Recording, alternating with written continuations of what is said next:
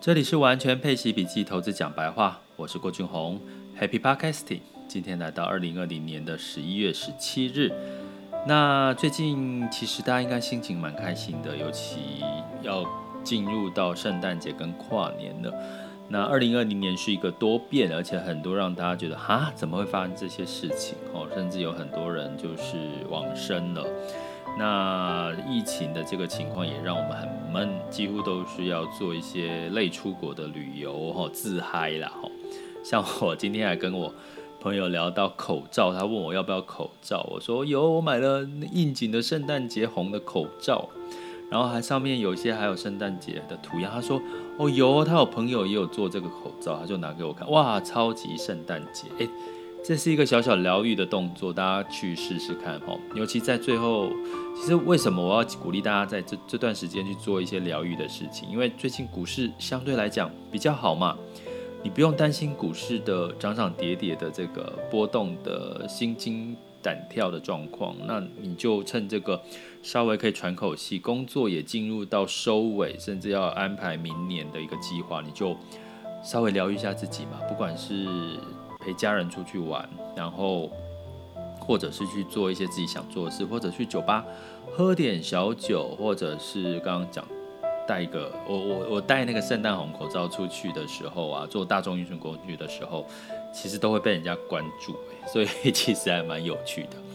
然后呃，规划好你的圣诞跟这个跨年要做些什么，不要让它就这样嘣倒数就过去了哈。我觉得今年你可能需要这样子来让自己去迎接二零二一年，因为二零二一年应该可以期待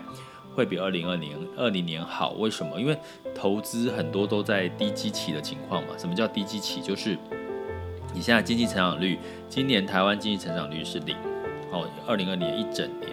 明年就 INF 预估到三点二，还有很多其他的国家今明年的经济成长率都很高。疫苗第二次疫苗也出来了，哈，九十四点四。呃，九十五 percent 的这个成功率哈，那这个情况之下，你怎么在这种大家都在开心的时候，你千万不要自己躲在家里说啊，那跟我没关系，不要哦，因为其实跟投资一样哦，你永远要记得投资的一件很重要的事情就是顺势而为，跟着主力走哦，基本上对一般的投资人一定有机会赚到钱哦，那。所以呢，其实你的心情也要跟着主力走。现在投资是那么开心的事，你不要说啊啊，我又没有投资，我没有赚，我没有赚到钱，我没有那个投资赚钱的命呐。之前投资都赔钱，不要再这么想，因为这样子钱财神不会把钱撒给你哈。那在这个时候你要怎么做？其实可能这两天台积电相对来讲涨多了，那。到底还会不会有上涨的空间？会不会觉得台积电涨多了，已经快接近五百块钱的大关了哈？然后当然很多的机构法人是上看喊这个六百元了哈，那离六百元还有一个距离，可是大家会怕，对不对？如果这个时候你是害怕的话，我要跟各位讲我自己的看法哈。我刚刚讲为什么跟着主力走，这个时候你要开心要乐观，因为疫苗第二次疫苗出来了嘛。成功率百分之九十五，那基本上呢，目前全球的投资都是什么？跟着指数投资，被动被动投资的概念哦。那指数投资、被动投资，比如说在这个呃，我们的部分是零零五零哦，台股是零零五零。那在 A 股的部分是这个上证五十哦，就是市值最大的前五十档股票。那台积电呢，基本上现在也是算一个市值前排名前几十名的这个这个呃全球的一个大市值股票，所以它有一个什么特色？主力只要你是被动投资，资金加码就一定要投资到它，因为它有一个一定一定的比例嘛。哈。第二个呢，再加上台股现在盘中零股交易，大家知道现在交易是非常热络的，是比之前这个只能买单买个股或者是盘后才能买零股热络很多。所以一一窝蜂的资金呢，涌入了这个台积电，这种大者恒大。我要讲的结论就是，大者恒大的趋势，只要是在被动投资还没有退烧的可能性的情况下，其实它就是一个，嗯，就是一个你可以预见的一个情况。也就是说，大股票像苹果哦，所谓的 FANG 大型股。哦，这它可能会创新高的这个几率呢，只会越来越高，不会越来越低。这是资金堆出来的哈，那当然这些大型股它有没有未来潜在的一个议题？当然我们过去的 podcast 都都有讲过台积电它的这个纳米技术哈，跟这个苹果现在用的这个五纳米啊这些，好三星也有哈，那这些的其实都是代表一个未来的趋势，所以在未来的趋势向上它没有改变的情况下，这些都是一个你可以去。用时间，用你的定期定额的概念去分散掉这个中间的波动的风险，哈。那所以跟着主力走，因为大家都在做这件事情，哈。所以我我觉得，反而我在这个时间点，我会用这个方式去建议大家用这样的方式去思考这件事情。那因为你只要就算你是金额很小的小额投资人，哦，你说单买一只这个台积电现在要四十九，哦，四十九万，那你现在其实。零股哦，就是四百九十块之类的就可以买到了，所以基本上这是我们看到的一个整个市场的趋势，但是也不能说一些其他中小型的股票就没有机会，像当景气在这个进入初出生段，或者是进入接近快往末生段的方向走的时候，通常这个时候中小型的股票会表现得比较好。所以呢，有一个叫做罗素两千，也就是美国小型股，其实在这一周近期来也表现得很好哦。所以呢，在这个状况的情况下，大家就不要缺席了。在这个，在我觉得至少在十二月底之前的资金庆祝行情，可能还不会啊。第明年第一季，二零二一年第一季可能就不一定了哈。可是。在今年年底之前，疫苗所产生的庆祝行情，我觉得很多的这些国家啦、区域啦，或者是一些产业哈，之前被疫苗打击到快趴下来的，其实都是有机会的哈。那所以呢，你透过这样子的一个逻辑，我要告诉各位，跟着主力，跟着整个资金面走，其实是接下来十一、十二月可以去。呃，关注的一些事情哈，那当然你也要留意的是什么？不要乐极生悲哈。所以不要乐极生悲，我反而会从另外一个角度是，不要借钱投资，不要在这个时候去做杠杆的操作哦。我觉得啦哈，因为呢，相对来讲，你有机会可能会赚，短期之内赚到赚到钱，但是有可能市场的下一个黑天鹅或者是风险还是持续存在的。所以我常说，市场其实是有这个上涨的空间，哈，就是你随时不管是市场的多空都有让你赚钱的机会，可所以你就不用急于这一时，然后就是好好的去享受一下这种小确幸，投资的小确幸。像我朋友他就跟我说，哎，今天台积电涨了，哈，这几天都涨，哈，他在跟我讲的时候，他是在干嘛？在家里拖地，他说。哇，感觉得到跟他讲话那种眉飞色舞，就是边拖地边跳舞的那种感觉，就觉得他小赚了一些钱。台股最近的收益表现，包含像这个 ETF 也让他赚了大概百分之二十以上哦。那这些都可以让他怎么样？在接下来跨年过年，好好的犒赏自己一下嘛，去买一个五 G 的手机，哦，去买一个呃五 G 的。这个 iPhone 哦，去让自己赏心悦目一下，自己拿着也开心哦。就当然这个就不要借借钱，就不要超乎自己的这个能力范围跟预算哦。那可是我要在这边，反而我要跟各位先预告一下，我接下来可能会再讲一下五 G 这件事情。五 G 应该大家可以稍稍的把心情调整一下哈，不要那么乐观。五 G 现在的讯号几乎很多地方都还没有，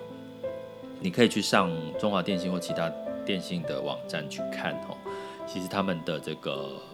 五 G 的建构还没有，而你如果你甚至可以打个电话问客服，他五 G 大概这个地区，比如说你家里住中和住哪里，你就问他说，哎，我这边没有五 G 啊，我接下来大概什么时候会有五 G 服务出现？我跟各位讲，他们都不敢跟你讲，都不敢跟你讲五 G 什么时候出现哦。所以你说五 G 的用途要用在哪里？就算你手机搭了五 G，然后呢，速度飙到这个一百 M、五百 M，然后呢？它的未来的应用，哦，基第一个基础建设还没有起来，第二个未来的应用还没有明确，所以接下来你要看到，哦我们慢慢会讨论到接下来二零二一年的趋势，哦当然第一个就会是看到的是新能源车，因为这个拜登的绿能政策。还有呢，还有什么其他的呢？我们陆续会来讨论二零二一年的趋势的一些看法。可是我对于五 G 接下来的看法，我反而会稍稍的比较略为保守，就是因为现在你从光从台湾的这个基地台，其实不止哦，其实像这个。现在相对五 G 也相对发达的这个韩国啦，像中国啦，基本上这个五 G 也都基地建设也都还是在个这个涵盖率还没有到很高的一个情况哈，所以值得观察哈。那所以呢，今天其实就是在一个比较开心，然后市场就是疫苗，然后市场涨多于跌的一个情况下。来跟各位聊一聊简单看到的几件事情哦。接下来进入到我们二零二零年十一月十七日的全球市场盘势轻松聊。好，那在美股的部分，在周二、周一的时候，哈，就是这个蒙大纳，哈，就是我自己拼音的哦，哈，错了，好，请不要怪我。然后这个制药业呢，就是九十五趴的成功率，第二支疫苗，哈，继辉瑞疫苗之后，那美股上涨了，道琼上涨一点六，哦，然后 S&P 五百上涨一点一六，纳斯达克上涨了零点八。那其实跟辉瑞当时的状况很像哈，就是反而在这个金融、传产，甚至被疫情呃打趴的这些产业，像航空啊，像航运类表现都比较好哈。那反而科技股因为没有受到这个疫情的影响，所以它涨幅没有那么多，甚至在之前有修正的一个状况哈。那欧股的部分呢，也普遍像整体欧洲泛欧六百呢上涨一点一八 percent，法国呢疫情比较严重上涨一点七哈。那当然这个疫苗的激励对于这个基本面正在复苏的欧洲就是一个非常好的现象，所以欧洲最近表现也坦白讲也不错哦。请听我上一集哈，就这一集的上一集的 podcast，我有讲几个点名出最近几个它表现不错的一些新市场跟呃。开发市场包含欧洲跟日本哦，其实这个就是你接下来其实不一定要把市场都压在这个美股跟台股，因为其实有更多相对低点的一个市场可以让大家去研究。那在亚股的部分呢，当然在台湾的部分相对表现比较好，然后那台积电就是枝独秀。那但是相对来讲呢，呃，其他的亚洲股市也都是表现好。不过今天呢，呃，台股呢上冲下就稍微呃回落了，就是上涨指数只来到六十几点哦。那收盘目前还没有这个完全收盘哦。那我们就是呃看到的是 A 股港股反而是修正的一个情况下，反而是小跌哦。但是要看，因为它基本上是到下午三点多还开盘，所以。我们基本上，他们会不会下午翻盘呢？其实是有是可以观察的。那能源呢，就是因为这个疫苗的关系，布兰特原油上涨二点四三，收了四十三点八二。其实还好哦，因为我大家如果有每天听 podcast 的话，就知道四十三块的这个价位其实也就一般般哦，平常平均的值。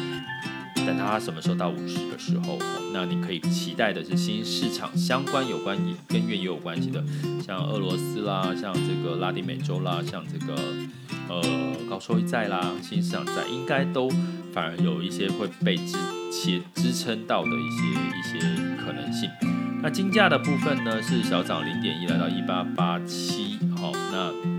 当然呢这个价位还是离两千，哦还是有一点点的一个差距。那在汇率汇率的部分呢，呃，在美元呢相对弱势来到九十二点五五，那其他新市场货币都相对比较强势哦。人民币已经来到六点五八了，之前是六七六点九，人民币一路升呢吼，